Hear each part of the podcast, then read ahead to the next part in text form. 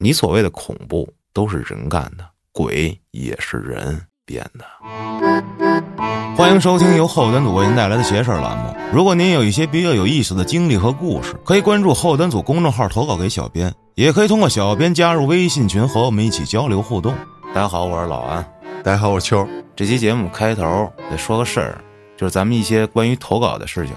嗯，有很多新的听众朋友，他听完了咱们的节目，觉得哎，我这自己也有很多故事想让主播去讲啊，不知道怎么去投稿。嗯，其实每期节目的片头啊都有念，添加小编，然后私信，然后发过来。这回在节目里就直接再重申一遍吧，嗯就说的细一些，就是怎么添加小编呢？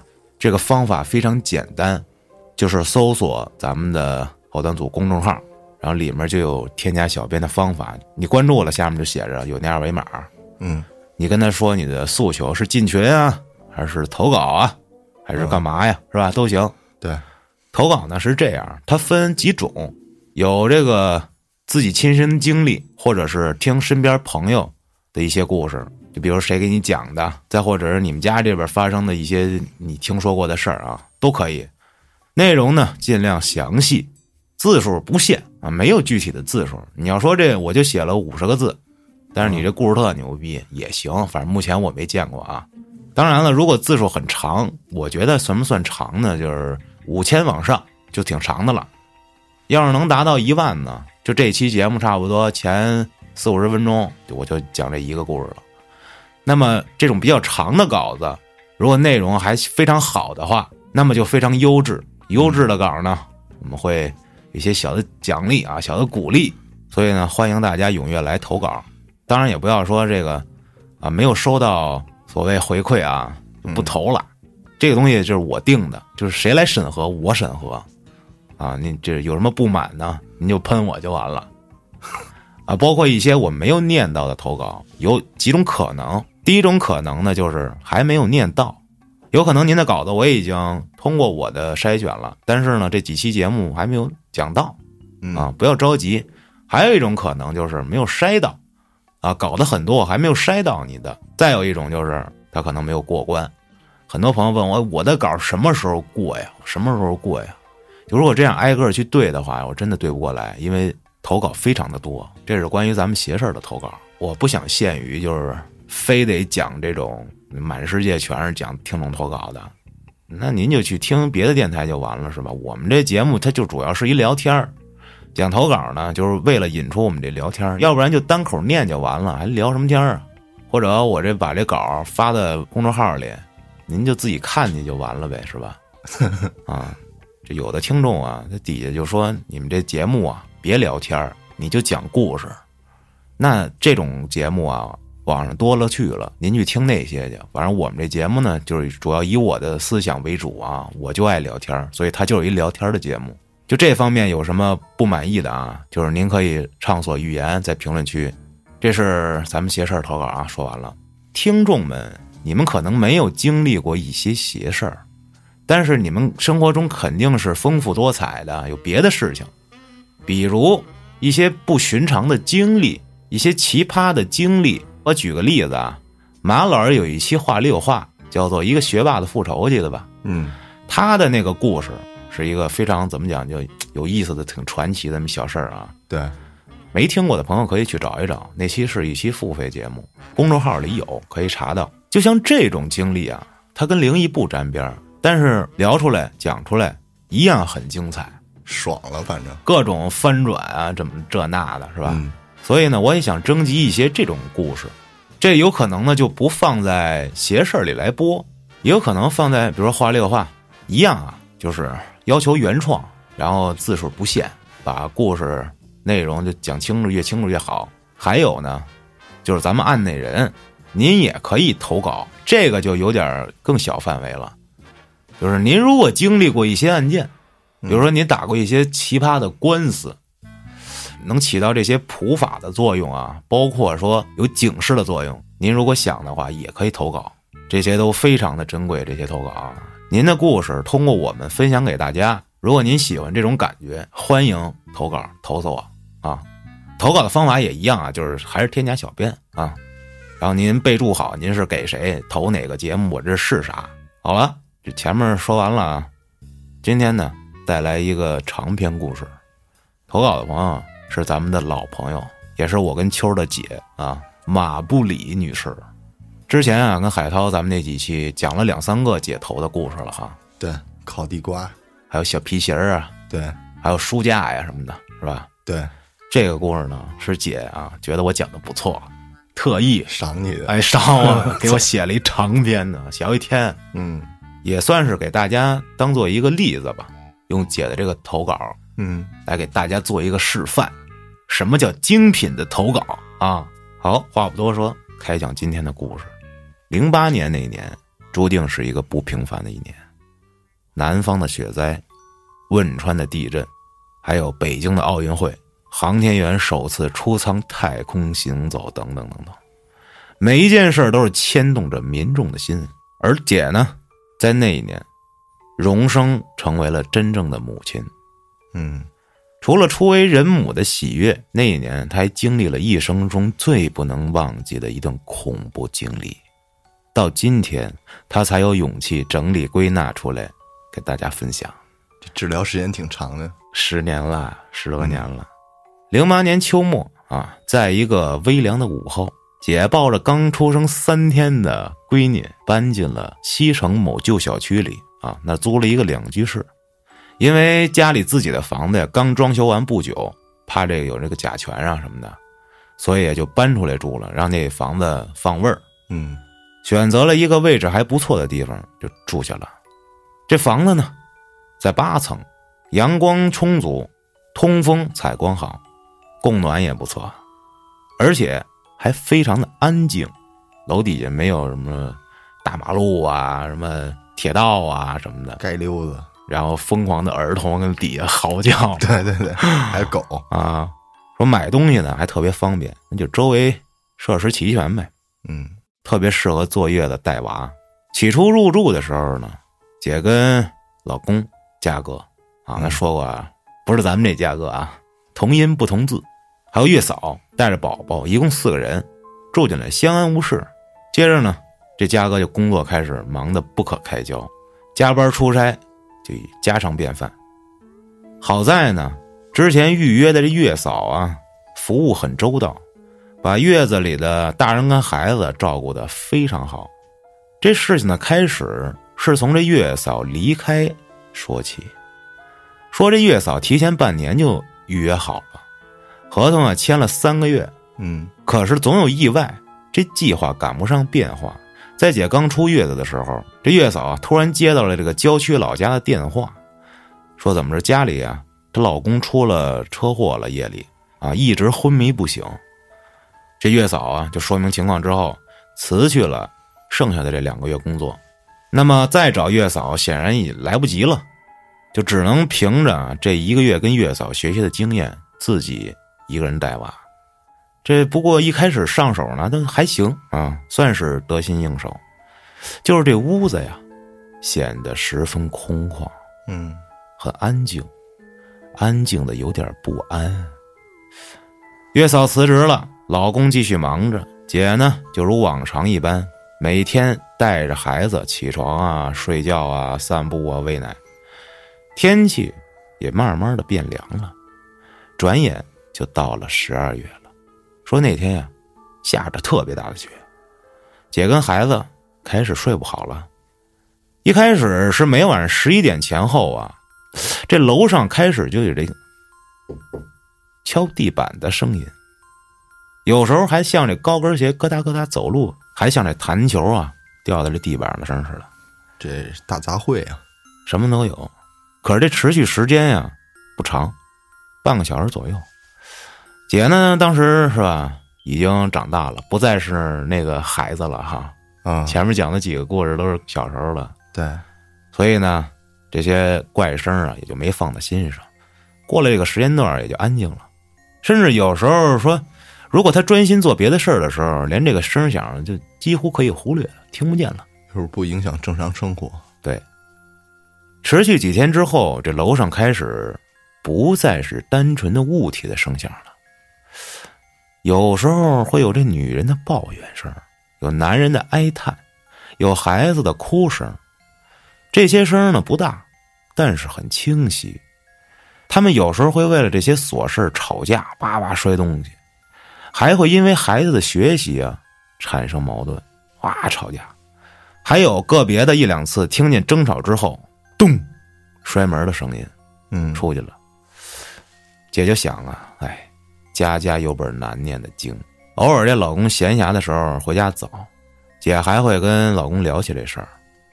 可是每次老公在家的时候，屋里却毫无声音，就是只会偶尔听到这楼上的争吵。这佳哥就说：“姐，你可能是产后情绪不稳定，嗯出现了幻觉，有有可能会出现这种情况。”嗯说这孕妇产后这个调理非常重要，不光是生理上的，比如你做普拉提啥的，还有心理上的也是，这个就不展开讨论了。嗯姐当时自己也琢磨呀，说觉得也有可能，那个时间是吧，自己天天带孩子，加上这个产后情绪确实不太稳定，反正也不是很大的困扰，自己也没放心上。可是接着呢，真正的噩梦开始了。话说有一天，嘉哥下班回家，跟姐说要出差去上海一周左右，收拾好了行李，第二天就走了。那家里就剩姐跟孩子了。这天呢，晚上照例给孩子洗完澡之后哄睡觉。可是这一天晚上，这孩子却格外的反常。平常啊，就哄睡过程非常轻松，这次就变得根本没法进行。无论啊，在这卧室用什么方法哄，就是始终不睡。过了晚上十点多，孩子开始哭闹。检查了各种之后，姐确定孩子没有不舒服，就是看着阳台那窗户那儿哭。无论啊，他变换着什么姿势抱着呀，方向啥都不好使。怎么弄，这孩子都会自己把头转向阳台窗户的方向，盯着跟那儿哭。直到十二点多，姐已经临近崩溃了，毫无办法，她只能把这婴儿床推到客厅来了，让孩子完全看不到卧室阳台。在耗尽最后一点精力以后，这孩子终于睡着了。在推到客厅的婴儿床上，孩子睡着了之后，姐就感觉非常的蹊跷。去阳台查看了一圈，没有任何异常。嗯窗户窗帘好好的，这八层的高度啊，还能看见街上的灯火阑珊，啊，这时候心慢慢的放下来了，一夜无话。白天呢，也是相安无事。就在嘉哥出差的第二天晚上，由于前一天的前车之鉴，姐直接就在客厅开始哄孩子睡觉，就不让你去看那个窗台什么的了。嗯等这孩子睡着了之后呢，哎，就把婴儿床推回卧室，自己啊去洗漱去。按说这一切没什么问题，可是就在洗漱完准备回卧室睡觉的时候，卧室的门关上了，而且打不开了。姐就努力的尽量不吵醒孩子去推那个门，可是怎么都推不开。先不说这门是自己怎么关上的，就说这门。他就根本没有装锁，嗯，怎么会打不开了呢？那有人顶着呢呗。哎，你听着啊，接下来姐这多次尝试之后无果，害怕了，下意识的赶紧去找手机。结果，手机在那个卧室里呢。我靠，那一刻简直无法用语言形容，那种无助啊，真的。嗯这时候听见孩子醒了，在屋里哭，很大声的哭。好在啊，这婴儿床有护栏，不至于掉下去。姐努力让自己冷静下来。屋门没有锁，纯木质的门啊，当当当一敲，像是空心儿的。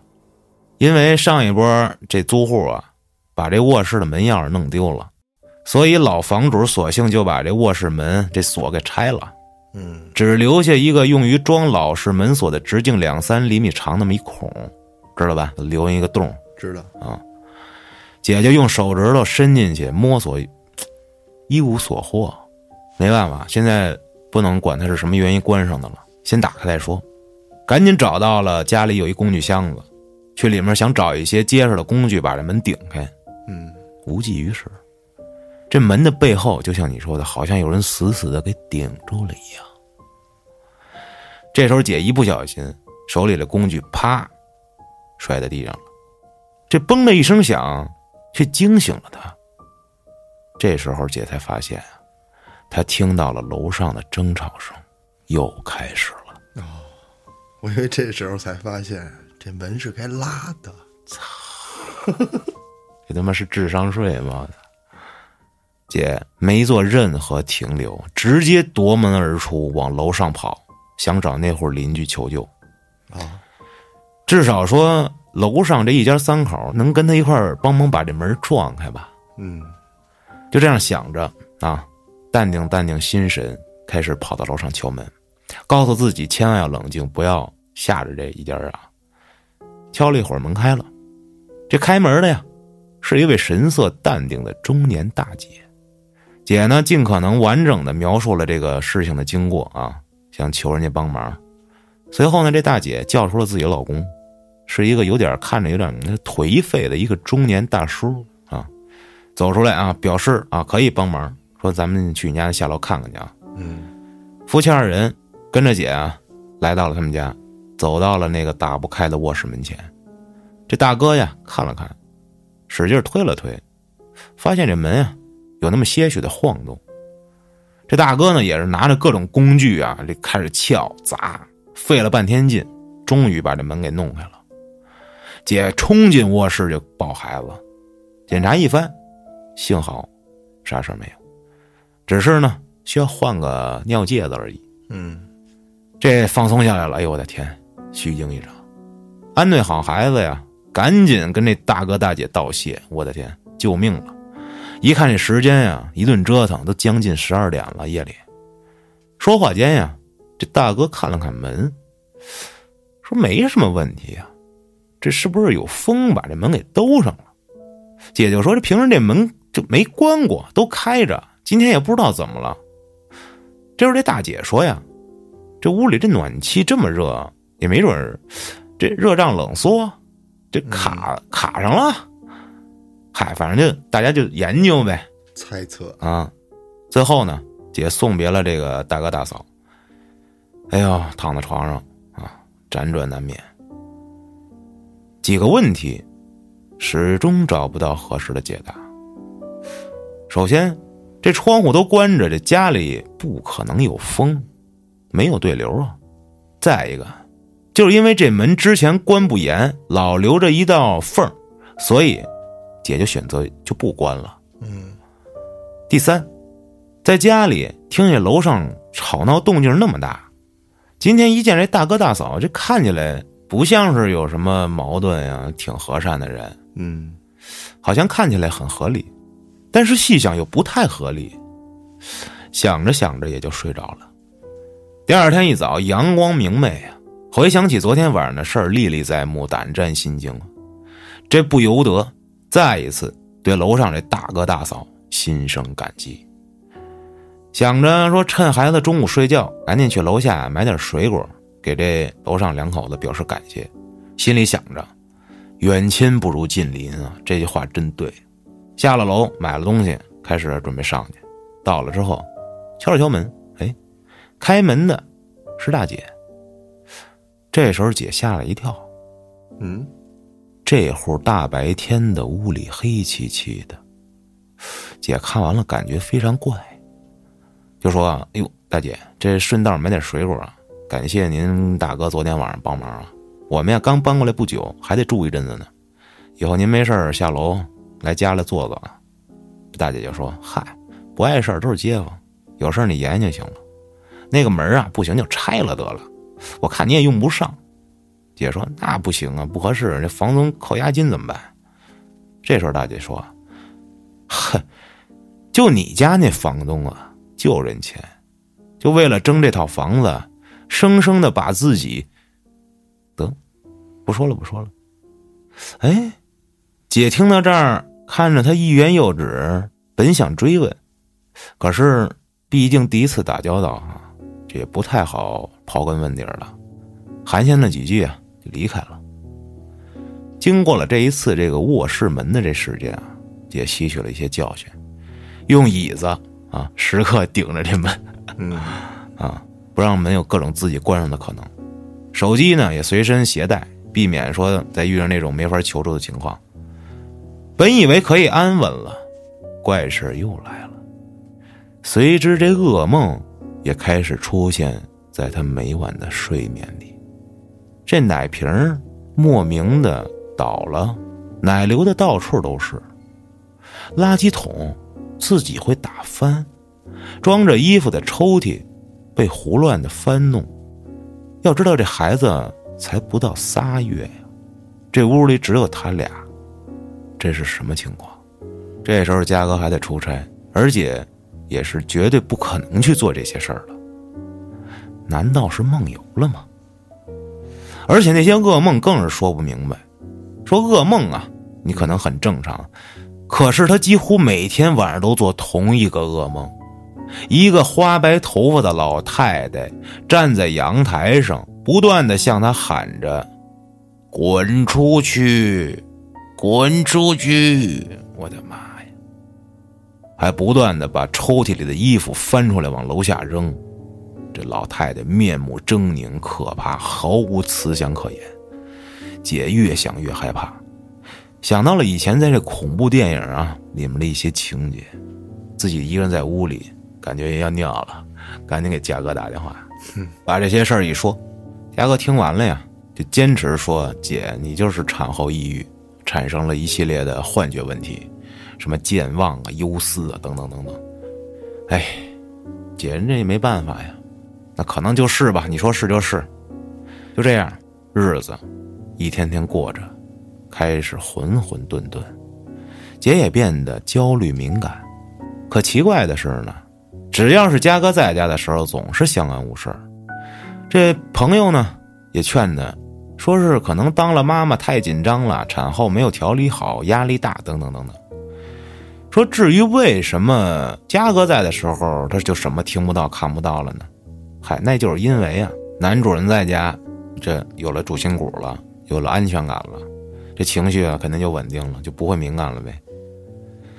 哎。姐呢，就天天的听这些安慰吧，给你分析哈，都很很科学啊。慢慢的呢，就相信是自己可能是心理情绪有一些问题，有点可怕，并不是什么好兄弟啊之类的。嗯，甚至后来啊，还在这朋友的陪同下就看了心理医生了。这医生诊断他呀，确实有点焦虑，但是也属于他这个阶段的正常范畴里。得了。哎，一切也许真的都是自己的臆想啊，可能真的需要好好休息休息、放松放松了。看完医生的那段时间里啊，这怪事在他生活中基本就没断过啊。但是姐就没有再提起来跟别人，害怕被别人说成是个病人。嗯，直到那一次，嘉哥因为发烧在家养病，出现了一些事情，而这些事情。使嘉哥一个无神论者的观点有了些许改变。嗯，话说那天下午，嘉哥提早回来了，直接闷头倒在床上就睡，说是有点不舒服啊，可能有点感冒。饭后啊就发烧了，姐呢就照顾他吃药啊，让他睡去。赵丽也在这客厅啊把孩子哄睡了，再推回卧室。而这时候天花板开始出现各种之前描述过的响动。按说嘉哥在的时候从来没有过，这是第一次。不过对于姐来说，这已经习以为常了。可是，在这病中半睡半醒的嘉哥却觉得很吵，几次翻身啊辗转，忍不住起来狂敲暖气管子，咚咚咚。嗯，咱们家里都遇上过这个哈。嗯，敲暖气管子能传上去啊？想警告警告，这一敲不要紧啊，楼上的动静并没有停，孩子还被吵醒了。哇！就开始哭闹，这声音啊，终于赶上姐自己在家带孩子的时候了。那个嘈杂呀，那个混乱呀，热闹。这孩子一醒，得了，只要在卧室醒，那就按照惯例啊，又该朝着阳台那方向开始目不转睛的哭了。姐觉得，哎，其实有可能这是个好机会，我好像可以跟嘉哥证明一下，这好像不是我臆想了。嗯啊。赶紧啊，让嘉哥抱着孩子在这卧室里哄。果不其然，这孩子又开始盯着这阳台哭闹。而走到客厅看不到阳台的地方，就不哭了。几次下来都是这样。这时候嘉哥也好像理解了姐之前说过的，但还是有点不信邪。在姐呢把孩子哄睡之后，推回了卧室啊，也准备睡下了。后半夜被嘉哥叫醒了。他原本以为是可能发烧了难受，叫他帮忙倒个水什么的。可是嘉哥却告诉他了一个事儿，说他也做噩梦了，而且是跟你同样的梦。我操！老太太，滚出去！这下他终于信了，这他妈太走出科学了。姐说：“我靠！当时那一刻感觉太好了，我说的话终于有人信了。”啊！天亮之后，俩人商量找保安啊、邻居去打听一下这房子之前的事儿。这时候，姐姐想起了酒楼那大姐上次说一半的话，就去楼上问问。结果上了楼，却没人开门。这事儿呢，暂时的就搁置了。嘉哥病好了之后啊，就接着忙工作了。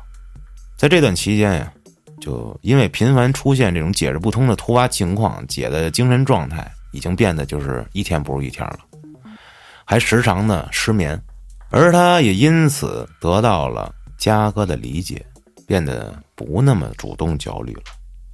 尽管这些奇奇怪怪的事儿时不时的还会出现在生活中，尽管楼上的吵闹还会偶尔出现，可这日子总得接着过呀。但是这日子过归过，姐还是没有忘记去打听这房子之前的事儿，跟寻求解决的办法。有一天，在楼下姐散步的时候，路过了几个晒太阳扎堆聊天的大妈们，得知了关于。她这个房子的一些事儿，嗯，八零三那刘老头倒是活着呢，养老院一扔就没人管了，惨不惨？你说？姐一听这话，马上就被吸引过去了，不作声的在边上敲门听着。是啊，他闺女多狠呐，谁敢惹呀？为了抢房产，这么大逆不道的事儿都干得出来，可不嘛？他逼死他妈，这房子归他爸了。他倒好，拿不到房产证，直接给老头送养老院去了。这一年好几万房租他收着，自己亲爹跟养老院住着。要我说呀，这人没好报，你看着吧，老天收他。等等等等等，这大妈们七嘴八舌的跟那聊着。这时候姐一点散步的心情都没了。八零三。我家呀，这些事儿终于找到了原因，姐不由得细思极恐。怪不得他妈的这房租那么便宜呢，这么好的地段，而且对门还没人住，要么说之前的这住户没住满就搬走。这房东要不是自己心虚，就是早就知道要有什么了，好像一切都对上号了一样，赶紧给嘉哥打电话。嘉哥听了之后说：“准备找这个所在区域的警察朋友们查查，到底是不是有这么回事儿让姐先不要听这道听途说啊。其实，说总结一下啊，想要了解一个区域的概况和民情，最好的办法就是听这些大妈们搁那叨一叨。下楼遛弯去。对，嗯，你遛个狗，就在他们那儿周围，你就无限的围着他们转。”窃听一下，哎，晚饭的时候，嘉哥打来电话，说找朋友核实了情况。话说呀，这房子的房主是一对年迈的老人，老人呢都是有退休金的，有一个儿子一闺女。这儿子呢因为打架过失杀了人了，判了十二年，蹲监狱去了。这闺女离婚了，自己在外边当过，三年前。在外面当过的这闺女忽然搬回家来了啊，以照顾父母方便为理由住下了。可殊不知，这照顾父母是假，想得这房子是真。具体细节呢，没有人知道，只是知道啊，一天下午，这闺女在家跟这父母争吵之后，就摔门走。这老太太一时想不开，从阳台上跳下去了。我操！老太太一死。剩下一老头儿啊，因为打击太大，一下子脑血栓，半身不遂，住院治疗什么的都是这个街道啊居委会帮着照顾的，而这闺女的做法令人咋舌。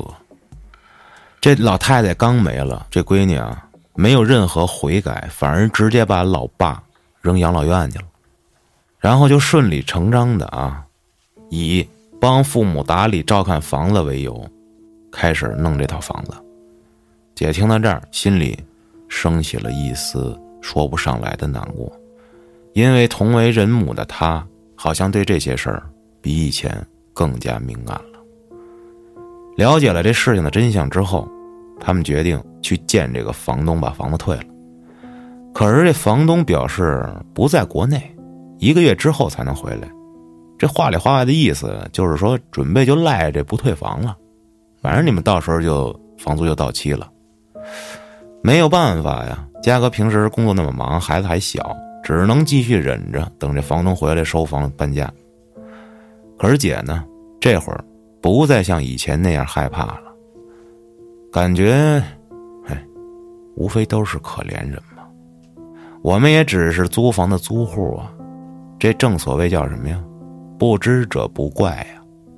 而且身正不怕影子歪，日子如常。他也尽量让自己忘了这个房子给他带来的困扰，努力调整自己的心态和精神。那些奇怪的声响和噩梦啊。还会不定期的出现。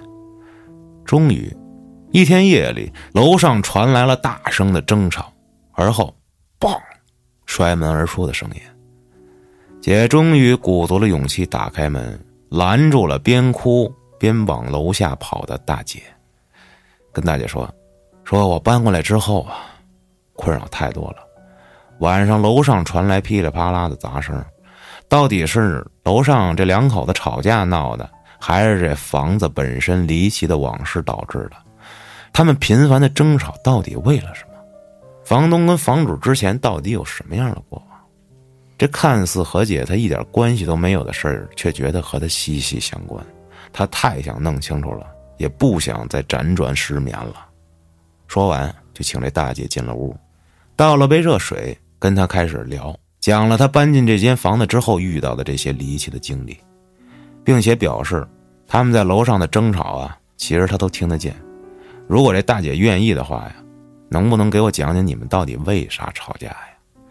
说，哎，也是想帮这大姐走出困境。结果那一晚上，俩人聊到了早上起来。那天的清晨，阳光特别好。这大哥大姐四十多岁，有一个成绩本来很不错的儿子。大姐望子成龙，从小啊注重这孩子的学习成绩，孩子从小也是言听计从，一直呢都是成绩拔尖儿。随着慢慢长大，渐渐的步入青春期，到了高中最后一年，孩子步入了早恋的行列。高中最后一年还算早恋呀？那成年了，我记得小学就已经有了吧？嗯，这这啊，这大姐就非常生气，跑到学校。找到老师跟这个女生的家长，说了一些过激的话啊，这个行为直接导致女孩退学了。本来以为这儿子就此可以安心备考了，怎么可能啊？社死了都，每况愈下，这成绩。这儿子不但没有变回以前言听计从的样子，反而变得行为极其的极端狂躁，在学校天天的打架。欺负同学，但是奇怪的是呢，就变成这样的儿子呀，有时候却能看出他的感觉就是，哎呦，是一种胆小懦弱的感觉，畏畏缩缩的，还自言自语，两种人。嗯，这时候这大哥大姐发现这儿子不对劲，而且越来越严重，最后学校劝退。经过大姐多次的诉求。学校同意让孩子保留学籍，在家休养。等到高考的时候，如果啊情况稳定，你可以参加高考。大姐带着儿子看了很多心理医生，跟这个青少年行为的专家，得出的结论都是一致的：精神分裂。过大的打击刺激到了这孩子，结果这孩子分裂出来两个极端的人格。而这两个人格会不定期的出现，最后也是经过了治疗跟这药物控制，那个比较暴躁、有伤害性的人格被暂时的压制住了。现在的情况啊，这孩子就是每天保持着那个胆小懦弱的人格，会怕光，会干什么事儿都偷偷摸摸的，害怕见生人，等等等等。大哥大姐时常因为这孩子这状况吵架，生活不堪重负，陷入到一个没有尽头的恶性循环里。这孩子没法回到学校完成学业，因此这大哥大姐的感情受到了极大的影响，互相的指责，甚至打骂动手。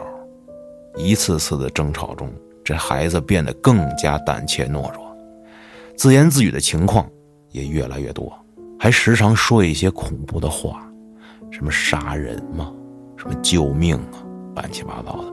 大哥大姐也是费了好大的劲去治这孩子，甚至最后还请了这个道士啊来家里，但是没有任何好转，这日子就这样对付着过着。这大姐边说边哭，还跟姐不断的道歉，说是打扰到了你的休息。这时候姐能感觉到这位大姐的绝望和悔恨，但是能说什么呢？望子成龙呗。如今这家没了家的温暖，这生活还有什么意思呢？唉，最后送走了大姐，姐心里五味杂陈，不知何去何从。这人间百味。道不出多少心酸和苦难。后面的日子里，当姐再次梦见那个跳楼的老太太，就开始跟这老太太解释说：“我们就是租户，不是有意侵占你房子的。”在梦里呢，也跟这老太太和解了。嗯，这无良的房东最后也没有露面。楼上的大哥大姐吵架的频率啊，明显减少了。随着孩子过完百天之后。姐的身体和精神状态呀，也恢复的差不多了，很少再做噩梦和听见怪声了。不过开春的时候，姐还是提前了八个月搬离了这个让她无限惶恐的房子。也正是这段经历，让她这个无神论者相信了一些走出科学的事情。后来的日子里啊，姐有幸结识了一位在这道观散修的居士。道爷把自己的这段经历呢，简单复述给了这个道士，得到了一些稍微合理一些的解释吧。说这坐月子的产妇啊，还有生病的病人，都属于体虚阴气重，容易看见一些好兄弟。这也就是解释了为什么这月嫂在的时候一切正常，而之后每每都是姐自己看到、听到、遇到，而嘉哥在的时候就没有，反而那次生病了。遇到了，为啥呀？是吧？大家不言而喻啊。而且那个打不开的门，在楼上大哥大姐来了之后就打开了，也可能是因为这生人的阳气儿给冲了。孩子过完了百天，姐的身体、气场等等的呀，就恢复如初了，所以就很少也很难再遇到这些事儿了。而楼上那个所谓精神分裂的孩子，也许看似是精神分裂。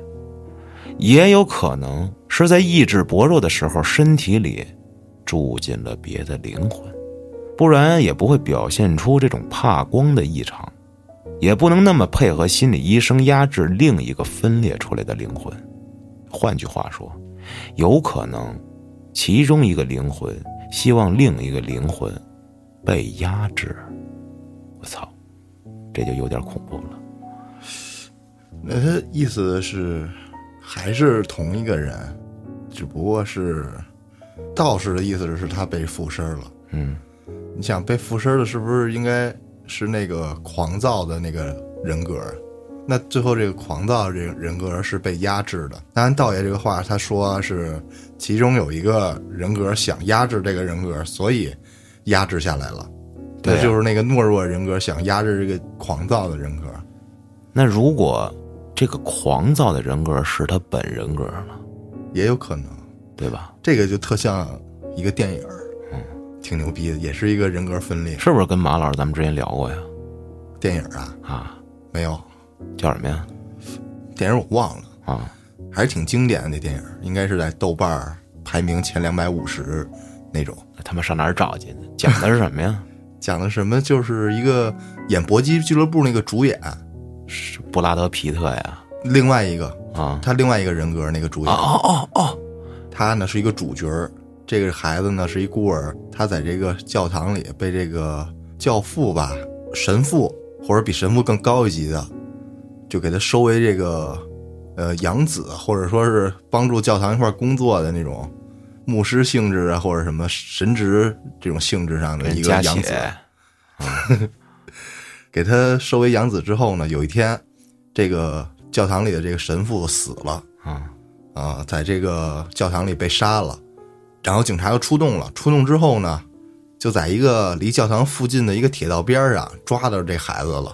这孩子一手血，然后还在那跑。这警察抓着他之后呢，就问他，就第一嫌疑人呀，他是啊因为有血，好像还有凶器，我记得是，就是一把刀，就给他抓起来审。但是这孩子就什么都不知道，嗯你问什么都不知道，就是而且表现特可怜。然后呢，这孩子也没有钱，也没有父母，也没有人给他作证，当他律师啥的。但是呢，这社会上有一个名流律师，嗯可能是希望通过这案子给自己洗洗白什么的。啊帮助，就是看觉得这孩子是无罪的，就帮助他打官司。这孩子呢，就是在律师那儿，律师不是跟他听口供吗？嗯然后这孩子就有时候就反复无常，突然就暴躁的性格，然后突然就懦弱，跟这个特像姐写的这个一样。啊就因为有精神疾病，所以你不能判这人有罪嘛。哦最后通过这个一个切入点，加上其他的证据，帮他判了一个无罪，打赢了这官司。后来当这个孩子从这个呃收押室吧收监室出来的时候，这律师接他的时候，这孩子突然就用那个特凶狠的、平常那个暴力的那个人格对跟这律师说话，加上表情，就说你这个傻，意思就是你这个嗯脑残，你计了吧被我骗了。你啊！我就这一个人格，那个懦弱人格是我装出来的。我操！操，就这么一个故事。为什么这个？为什么我要杀这个神父？因为神父他性性侵我。哦，报仇，对，这一电影还挺牛好像有印象。嗯就最后反转一下，然后让人有点细思极恐。嗯，《唐人街探案》不是也那意思吗？第一部。嗯接着说啊，后来在闺女三岁那年，也无意中看到一条新闻：西城某小区某八层住宅楼煤气泄漏发生爆炸，一人死亡。据悉，爆炸时只有房主一人在家，并无殃及其他住户。我操，报应。姐当时啊在想，人生在世，干事儿还是要对得起自己的良心啊。姐在最后说，她无法言表那四个月每天的心惊胆战。说也有人可能会问，这样的情况了，你为什么还不赶紧搬走呢？太折腾了，折腾不起。孩子在月科里，啊，带着孩子搬家，你怎么弄？那种不可抗拒的焦虑和无助，姐说她比谁都清楚，都深刻。谁不想赶紧搬走啊？这楼上的大哥大姐呢，在姐这手机丢过一次之后，也失联了。只记得最后一次联系的时候，这大姐说：“哎，不怎么吵了，认命了。”嗯，这就是这段经历，也是因为这个，姐喜欢上了玄学。说下面啊，分享两个灵异冷知识。第一啊，笔仙、碟仙，包括筷子仙儿，诸如此类的灵体，不是仙，招来的可能是周遭的孤魂野鬼、嗯，伏地灵们什么乱七八糟。所以这类招灵游戏只能在阴暗没人气儿的地方进行。奉劝各位不要尝试，送不走很麻烦。第二，遭殃。什么叫遭殃啊？殃是指这人在死前身体的要排出的最后一口气，这口气吐到活人的身上，便称为遭殃。哎呦，在现代被用来形容比较倒霉的事儿或者比较晦气的事儿。嗯，而这口气要是真的吐到了活人身上，那这活人轻则重病一场，霉运缠身；重则一命呜呼。哇还挺有道理。啊！说顺便啊提一下，这人的听觉是在死前最后消失的，所以在临死的人面前，不要叫别人名字，或者被别人叫自己的名字，这有可能会有不好的情况。嗯，让记住你了，嗯印象深刻。嗯，到了那儿我就记住这秋了，就找这秋亲。人之间应该没有这些吧？就比如说你在外边儿，嗯，就比如说老叔，那他嘴就遛弯儿嘛，我操！啊，最后呢，给姐打一个小小的广告啊，嗯，我就直接念了啊。好了，今天的故事就讲到这里。我是马布里，喜欢我的故事的朋友可以添加我的个人微信。本人除了灵异创作，还是一个小小的珠宝商人，实体店经营一些高端定制珠宝。添加微信线上下单方便更快捷。那么我们下期闲事儿再见。啊，我买过姐这个 呃珠宝，嗯，买的是那个叫什么来着？那个施华施华洛奇吧？天鹅那个。对对对，还挺好对了，昨晚上我和镜子里的自己玩猜拳，啊！我输惨了。我操，真幽默！这故事就结束了哎，这故事真不错。啊！首先，老安讲的也挺好，我听挺认真的，是都不出声儿，操！以为是我单口，我沉浸了就，写的挺深刻的，我觉得。因为这就是生活，嗯生活就是这样。其实怎么讲，灵异故事，甭管国内国外的，你看恐怖电影，没有一个是纯吓人的，包括丧尸片儿、鬼片儿啊，嗯最后都是讲人性的。嗯你所谓的恐怖，都是人干的，鬼也是人变的。而且这故事中还有几个小伏笔，然后最后还给它圆上了。嗯，就比如说这个去楼上敲这个邻居家门，然后一开门，白天屋里是黑的。嗯，然后我那会儿我想，我听的时候我想的是，这楼上这大姐是不是就是楼下这房的房东啊？我想的是一开门就看一大姐，嗯始终就有一个大姐，大姐一个人在家里吵架呢，啊自己跟自己吵架啊！也没准儿我操，这不是大哥下来了吗？哦。嗯然后还有一种可能，一开门大姐没穿衣服，这算了，这海涛的想法，这是姐之前跟我说过，她说这个怀完孕生完这个孩子之后，这体质就变了。有一个例子就是，她怀孕之前好像挺能喝的，是吗？哎，我听说过哈，，对，然后怀孕之后半瓶儿半听儿就倒了。反正我就没再见姐喝过了，前些日子我们联系的时候说，天天喝又天天喝 又恢复了，啊。我操，挺神奇。孩子长大了，那时间过了，而且你就是生完孩子之后，是不是就改变了这个人的体质了？就包括就是在故事里说的这一段，他能感觉到了，孩子能感觉到窗户那儿，但是姐感觉不到窗户那儿，但是他能听见那些声音。是嗯，主要他那梦啊，还有对生孩子影响体质呗，就 那怎么着你也生一个呀？我操，我可能够呛。最后啊，姐确实这个东西也都不错啊。嗯朋友们有需求的话，提老安好使啊，打折。然后具体想联系姐的朋友可以在八群他的，是吗？那就直接进群呗，是吧？嗯，可以找小编啊，直接说我今儿还见一神经病呢。什么叫你今儿还见一神经病呢？今儿聊什么神经病了？操！这话接错了。啊今儿跟宅出去不是拍摄去了吗？啊，干活去了对，然后回来的时候就基本上最后结束了。啊收东西的时候，有一个大哥，那个要过天桥，这大哥一边走一边上那天桥，然后一边冲我们说话，说这个神舟十三号上太空了，你去不去？哎呦，尽管发吧，但是不是，然后建叔还在边上搭腔，说说牛逼，然后大哥还一直说。我。我心想，我说你这是要随机抽一幸运观众送上太空，哎，然后你跑去，他问你干嘛呀？也是有点不太正常，可能。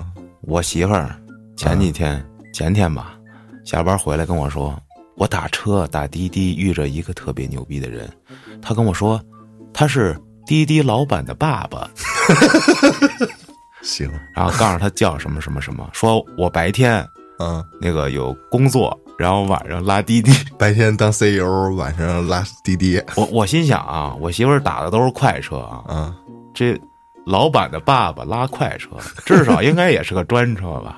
是，然后给他讲自己什么有俩孩子嗯啊、闺女什么的。然后我媳妇儿给我小儿说：“哟，当时我一听我就问，那您这身份，这是原配吗？”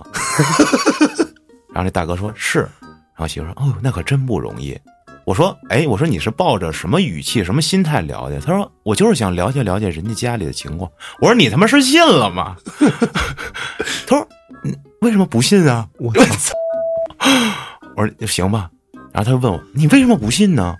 我说：“我信了。”我我操，其实这么想有点儿瘆人啊！你说这个平台审核呃司机的机制是什么？他会不会审核你心理、评估你心理的这个精神指数？